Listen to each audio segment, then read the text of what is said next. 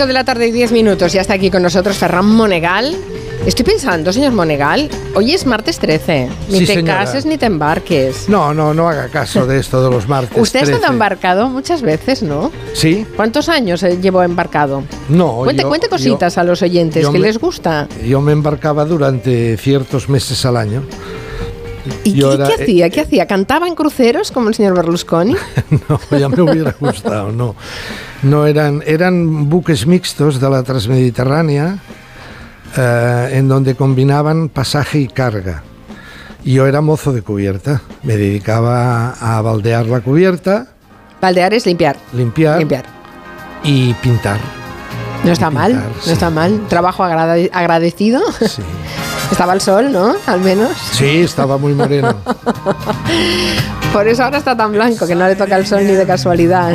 He buscado, he buscado canciones de Berlusconi en, eh, en los cruceros y no he encontrado. ¿No? La época de cruceros, Ay, yo y creo al que menos... alguna, alguna había ¿eh? en YouTube, yo creo, creo, ¿eh? Pero... No, hay alguna de que canta con un amigo suyo Sí. delante de ahí de un grupo de políticos, Sí. pero él como Este amigo suyo acabó en Fininvest, en su empresa, como Claro. buena parte de los italianos. sí. de ahí salió toda la pasta para el imperio mediático de la primera empresa que montó o de las primeras del mundo de la construcción, el ladrillo y demás, Fininvest y empresa financiera y demás. No, a ver, la eh, sobre la muerte de Berlusconi, la mayoría, en fin, todos, todos los informativos de televisión eh, la han enfocado desde un punto de vista personal, sobre todo, sobre todo desde el punto de vista político. ¿eh?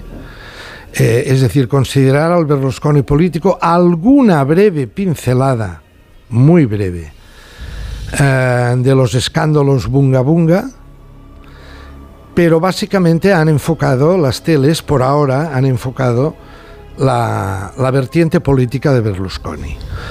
No hay, mm, y bueno, y espero que en alguna televisión la hagan si es que se atreven, claro, porque hablar de, es decir, ¿a qué me refiero?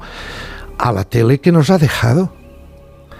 Es decir, lo que significó en el año 1990 que el modo de hacer televisión, ese modo de hacer llamado Telecinque, aterrizase en España Mm. y nos inyectase en vena un modo de hacer televisión desde 1990 hasta nuestros días, ¿no? Es decir, qué tipo eso en la propia Telecinco ayer en los informativos de, la- de 21 horas, al final de la información, naturalmente hicieron una información absolutamente laudatoria, es natural. Se les ha muerto el patrón, el amo, el propietario. Eh, es natural que eso... Pero al final eh, nos advierten de cuando entró en España el sistema Telecinque y lo muy bueno que era. Berlusconi importó la televisión como espacio de entretenimiento, de espectáculo, de diversión, programas de referencia en la historia de este medio que todos recordamos. Bueno, y entonces os ponen una selección de programas de referencia y uno de ellos, uno de ellos, yo no sé si tiene un, el que lo ha escogido debe tener un particular sentido del humor, porque uno de los programas de referencia que la propia Telecinco recuerda como eso, como gran programa de referencia, es aquella estampa tremenda de Jesús Gil espatarrado en un jacuzzi, rodeado de, de jóvenes damiselas en bikini y hablando de que no hay que escandalizar. Se crearon imágenes y planos difíciles de olvidar. No ofender de forma escandalosa. Bueno, tenían muchas cosas en común Berlusconi y Jesús Gil. El, eh, Sí, el- claro. Venían de la construcción, eh, se metieron en un equipo de, en un, a controlar un equipo de fútbol y después pasaron a la política. Claro que evidentemente el radio de acción de Jesús Gil fue más pequeñín, ¿no? Pero Bueno, no, y, y esa, sí, esa afición del jacuzzi y las, y protocolo la- de y las actuación, sí. jovencitas en bikini era en el fondo era el reflejo del bunga bunga. Sí, sí, el bunga bunga, sí. Era el reflejo del bunga bunga. A ver, ahora lo que se está especulando en la Italia es qué harán los hijos. Esta es la última. Ya sabe usted que aquí en España parece ser que la guerrita esa que había en la cúpula de Mediaset entre el recién nombrado presidente Borja Prado,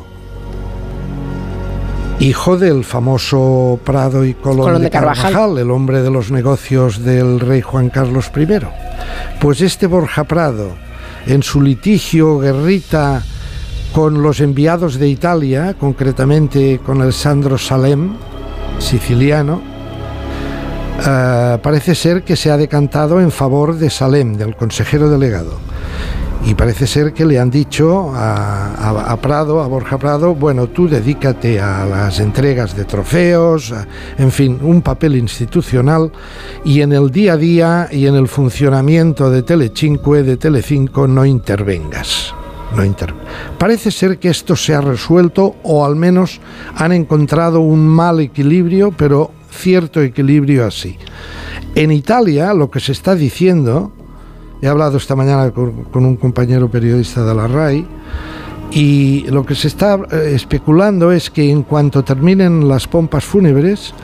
Siete días van a cerrar el Parlamento italiano. Por eso, en cuanto todo esto termine, los hijos, el hijo y la hija sobre todo, dos de ellos eh, que son los que ya actualmente manejan el imperio, si estuvieran pensando, lo digo como especulación que hay ahora en Italia, en deshacerse de alguna de sus grandes divisiones de negocio. Por ejemplo, Telecinco España. Lo digo como rumor. Lo digo como rumor. A ver, Telecinco no está ganando lo que ganaba antes. Aunque su rentabilidad sigue siendo alta, incluso superior al primer imperio televisivo actualmente en España, que es A3 Media, el Imperio Mediaset España gana no mucho más, pero un poco más de dinero, porque hacen una tele mucho más barata, ¿verdad? Es meter a ocho criaturas a las 3 de la tarde en un corro allí de cotillas y mantenerlos hasta las 2 de la madrugada. pero eso se iba a acabar en, breve. No estoy tan seguro, ah. porque repito que ahora parece ser que el que lleva la batuta es el señor Salem, Alessandro Salem. Y el tipo de televisión que saben hacer en Mediaset es esta. No tiene sentido hacer una tele familiar, por ejemplo, como algunos aspiraban, porque para eso ya está Antena 3. No tiene sentido hacer televisión política porque siempre han despreciado la política. Solo les ha interesado pactar con los políticos para que no les molesten en su trayectoria televisiva. Y además para eso también está la sexta y los niveles de audiencia de la sexta son infinitamente inferiores incluso a lo mal que está ahora Telecinco. ¿no? De manera que veremos todo esto a ver cómo se concreta, cómo se concreta. Dejo ahí lo que ahora se cuece en Italia. Si los herederos querrán seguir o no con todo el imperio o lo van a trocear. Sigamos con grandes reyes mediáticos. Hombre, José María García. Está dando de sí, ¿eh? Está dando de sí esta pequeña serie documental, biografía filmada en Movistar Plus, ¿verdad? Eh, creo que se llama Super García. A ver, es curioso porque Movistar Plus hace aproximadamente un año, año, año y medio, hizo aquella serie tremenda sobre García y de la Morena, que creo que se llamó Los Reyes de la Noche. Sí, pero era, era más ficción, ¿eh? No, no, aquello era torrente parecían personajes de Torrente. Era una cosa absoluta. Y yo creo era ficción basada en hechos reales. Sí, pero era muy descarnado, muy grosero en el fondo, desde un punto de vista televisivo. Los pintaban como verdaderos cafres. Yo creo que ahí José María García, que es muy listo, eh, tenía una espinita clavada, clavada y ha conseguido ahora que le hagan la agiografía es decir, la vida de, santos que decían, que dicen en la iglesia, y le hagan una, una serie, aunque sea corta, que, que, retrate la vida tal como él quiere que sea retratada. A ver, es verdad que en este documental de Movistar sale algún ex compañero suyo que lo pone a parir. Pero esos son solo son detalles de relleno para buscar un poco el equilibrio, ¿no? Hay alguno que dice era un canalla, un prepotente, un dictador, pero en el fondo es, un, es una serie eh, que le retrata eh, con, con cariño, le venera, bueno, sepa usted, por ejemplo, en las carreras, yo esto yo lo recuerdo perfectamente, cuando él iba a retransmitir, por ejemplo, las carreras ciclistas, la Vuelta a España, y se bajaba del coche e iba a tomar un café, y se encontraba con los ciclistas que también habían parado un momento, la inmensa mayoría del público pedían un autógrafo a José María García, Sí. no al líder de la vuelta. Le pedían Es que el conocido era el periodista, el claro. era el conocido, sí, el famoso, el famoso era él. A mí me ha gustado que el otro día, a raíz de esto, le dijeron, hombre, ya que estás en Movistar Plus y te hacemos una docuserie, eh, vete a la Resistencia, vete con David Broncano. Y se va, y se va a David Broncano, y allí cuenta Con yo tenía todo el éxito del mundo, era el periodista más conocido, añado, el mejor pagado de Europa. Eran dos mil millones de pesetas al año. Eh, dice, y con 50 años, cin- 59 años, me tuve que jubilar. Porque yo con 59 Sí. me tuve que jubilar. Eh, ¿Por qué? Era el periodista más popular de España. A los eh, 59 años tuve Sí. la mala suerte de cruzarme con un presidente del gobierno que Ojo, eh. presumía, ojo, que vienen, se presumía, vienen datos importantes aquí, ¿eh? que presumía de ser libre Vale. y era un dictador. Sí, eso también lo cuenta en la serie. Eh, parece ser que tuvo una relación de mucho feeling al principio con Aznar, pero que luego se cayeron en desgracia mutuamente. ¿no? Y claro, caer en desgracia con el presidente del gobierno es mal asunto. Es mal asunto. Él, él siempre dice que aquí tenemos unos políticos. Yo discrepo de esta frase en uno de sus términos cuando dice que para que un país funcione tiene que tener políticos brillantes y no como los que tenemos ahora que son... para que un país sea grande, utilizando terminología deportiva, un país como el Atleti de- o el Madrid o el Barcelona de Champions, Sí. tenemos que tener unos políticos brillantes. Los tenemos malos, sordos y tontos.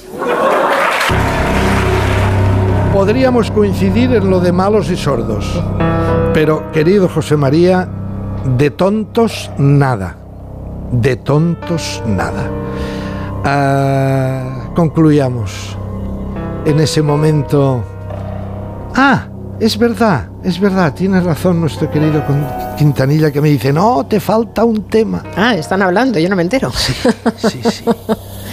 Sí, ¿qué sería, qué sería yo sin el señor Sin Quintanilla, ¿no? Que es el, el- el que me susurra al oído por el pinganillo todos mis errores y me los corrige. Al final, al final de la entrevista con Broncano, ya sabe usted que Broncano es un muchacho que dice, reclama, y eso hace muy bien, dice, yo no soy periodista, yo soy un payaso, que vengo aquí a hacer bromas, y siempre pregunta lo mismo a todo entrevistado. ¿Cuántos polvos has metido esta última semana? Relaciones sexuales último mes. Yo creo que es una pregunta, en un hombre de tu categoría, No vaya, no, no, no, no ataques al que lanza la pregunta. es, es una pregunta muy torpe. No. Porque preguntarle a un tío con 80 años que cuánto folla, ya me contarás. Pero Ahí, ahí ha estado bien José María García, efectivamente, a los 80 años preguntar cuántos polvos, hombre, por favor, no se ponga usted estupendo, ¿verdad? Eso al presentador. Está bien, está bien. A ver, eh, hoy que hace un día lluvioso en Barcelona, gris, no frío, pero casi. Ah, yo me he acordado de aquel tremendo tanguista, decidor de tangos, Roberto Goyeneche, alias el polaco, palabras mayores en el mundo del tango, que un día contó una historia cantada en forma de tango, en forma de milonga casi, titulada El último café, en donde recuerda haber visto a una joven acurrucada un día lluvioso que necesitaba tomar un café, el último café que tus labios con frío pidieron esa vez con la voz de un suspiro. El último café que tus labios con frío pidieron esa vez con la voz de un suspiro. Recuerdo tu desdén, te evoco sin razón, te escucho sin que esté. Lo nuestro terminó. Lo nuestro terminó, dijiste en un adiós de azúcar y de miel. Lo mismo que el café. Lo mismo que el café, que el amor, que el olvido. Que el vértigo final. ¿Por qué le llamaban polaco, el polaco? Por el color del pelo. Ah, ¿por qué? Porque en Argentina, sabe usted que están los argentinos italianos, los argentinos de la zona más eh, rusa, hay diferentes cruces y consideran que el que tiene el cabello muy claro es de la zona austrohúngara y también polaca.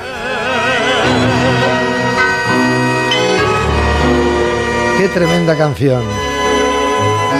El último café. Y tus labios con frío pidieron esa vez. Bueno, se ha pillado un día frío, el único en las últimas semanas, porque hemos pasado un calor aquí, como si estuviéramos bebiendo café ardiente. ¿Ha visto usted que de repente se arranca y frena? Sí. Terminó, dijiste. Sí, me he percatado, hay sí. un momento que, que Goyeneche ¡rum! Toma Como si carrerilla. bailara cantando, ¿no? Eso se llama el rubato. Rubato. Rubato, muy conocido en Italia. Es cuando el intérprete, el vocalista, para darle más intensidad al texto de la canción y a la música, en un momento dado acelera y en otro frena.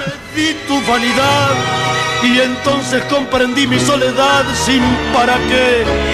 Llovía y te ofrecí el último café. No será la última vez que veremos la tele esta semana con Ferran Monegal. Lo esperamos el viernes. Gracias, a las señor 4 Monegal. en punto el viernes, el último café. Adiós.